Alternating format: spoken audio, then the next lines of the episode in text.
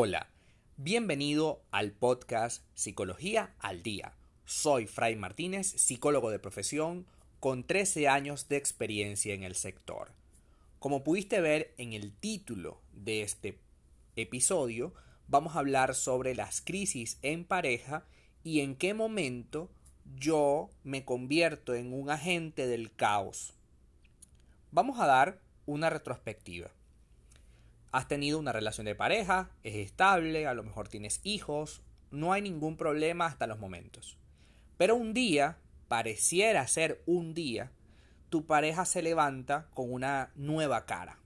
Ya no quiere hablarte, ya todo es un reclamo, todo es una cosa, todo el tiempo te hace sentir incómodo o te empiezas a sentir incómodo porque te empiezas a sacar de su vida, ya nos vamos a los mismos lugares, ya, ya quieres salir más solo o más sola. Y te preguntas y empiezas a crearte una especie de, de conspiración constante, ¿no? Básicamente, tú estás tratando de buscar si eres culpable, responsable de una situación que estás viendo en tu pareja. Si hiciste algo mal, si has cometido algún problema que, que digamos arrastrar a llevar a la pareja a tomar esa decisión de dejarte a un lado.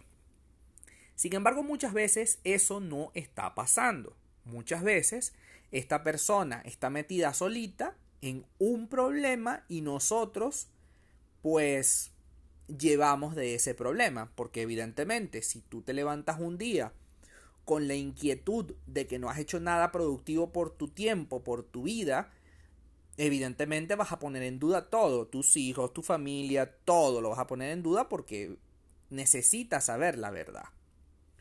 Entonces, la primera cosa, si estás atravesando por una crisis de pareja, que tu pareja tenga una crisis,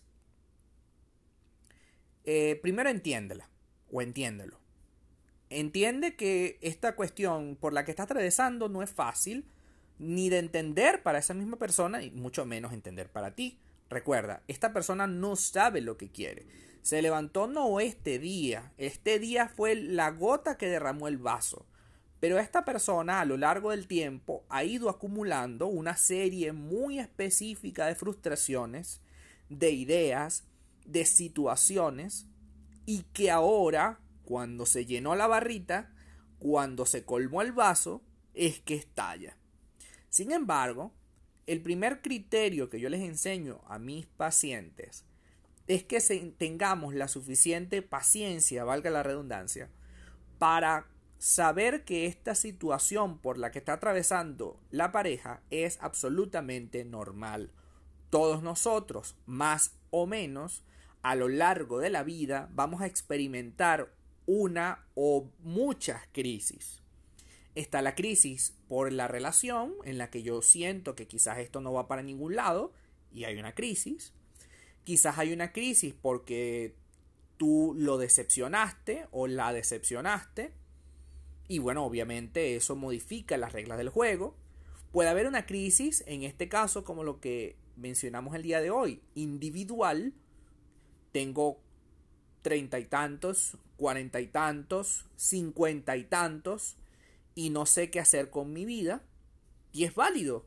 Es válido levantarse un día en el colmo, recuerda, esta persona ha dado señales, pero no las has visto. Pero un día, ese, el que estalla, si te das cuenta, porque claro, estalla y es muy aparatoso, se ve, se nota. Ese día que estalla, ese día que explota la situación, tú tienes todo el derecho de preguntar por qué. Sin embargo, si esta persona no sabe por qué demonios está así, no podemos seguirle preguntando. Tú pregunta la primera vez. Mira, ¿qué pasa? ¿Está ocurriendo algo? ¿Fui responsable? Mira, no lo sé. Te dirá la persona, no lo sé. Y en la medida en que esta persona no sepa cuál es el motivo de su crisis, tú tienes que apartarte. Tienes que dejar que esta persona siga su curso a donde quiera que lo vaya a llevar, porque si de verdad amas a esa persona, no puedes acosarla. Acosarla lo que va a hacer es incrementar la hostilidad hacia ti y finalmente te podrá dejar porque dirá, mira, no, yo no puedo creer que mientras yo estoy viviendo mi propia crisis, tú lo que vives es pensando única y exclusivamente en ti y en si esta crisis que estoy viviendo te va a tocar. O sea, vas a, vas a estar siendo herido por mi propia crisis. Entonces, primer paso, reconciliemos con la situación. Ciertamente, a lo mejor tú sales afectado, sales herido de esta situación, pero en este momento tienes que mantenerte al margen. Segundo, no busques responsables, no busques culpables, no te conviertas en el detective de la relación. Tú simplemente eres su compañero. En este momento eres su compañero que tienes que ayudarlo a que vaya y alivie su crisis. Esta crisis puede ser por múltiples motivos o puede ser por muchos motivos juntos. La edad, la relación, la familia, los hijos, el trabajo, todo eso entremezclado en una licuadora terrible llamada crisis. Puede ser, como no determinamos qué es, mantente al margen, haz un acompañamiento silencioso de esa situación. Una vez que más o menos veamos una cierta estabilidad, vamos a poner sobre la mesa la posibilidad de que vaya a terapia, de que tu pareja vaya a terapia. Si no desea hacerlo, pues bueno, no importa, nosotros estamos disponibles para conversar sobre lo que esta persona quiera conversar. No podemos presionar para que tome una decisión, pese a que, repito, tú te sientes involucrado o sientes que puedes llevar heridas por esta situación, si te metes, lo único que vas a hacer es precipitar una decisión que a lo mejor puede ser impulsiva y que de buenas a primeras te saque de su vida cuando en realidad no quería hacerlo.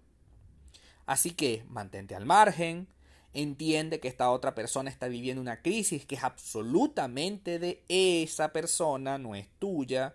Entonces no hagamos agua antes de llegar al río. entendamos que si bien me puedo ver afectado, pues tengo que mantenerme firme en mis convicciones. Tu pareja tiene una crisis, acompáñala en silencio muchas veces, dale opciones cuando te las pida y no trates de juzgarle o de tratar de que tome una determinación contundente. No la va a tomar puesto que no tiene por qué tomarla porque tú se lo digas. La va a tomar cuando el proceso por el que está viviendo culmine con una decisión definitiva para esa persona. Hasta acá nuestro episodio del día de hoy. Muchísimas gracias por quedarte hasta el final. Si deseas saber más sobre mi contenido, www.fraymartinez.com. Para seguirme en mis redes sociales, te dejo mi Instagram, arroba fraymartinez20 para cursos, charlas virtuales, eh, terapia online, puedes visitar mi página web y mi em, red social Instagram. Muchísimas gracias y hasta una próxima oportunidad.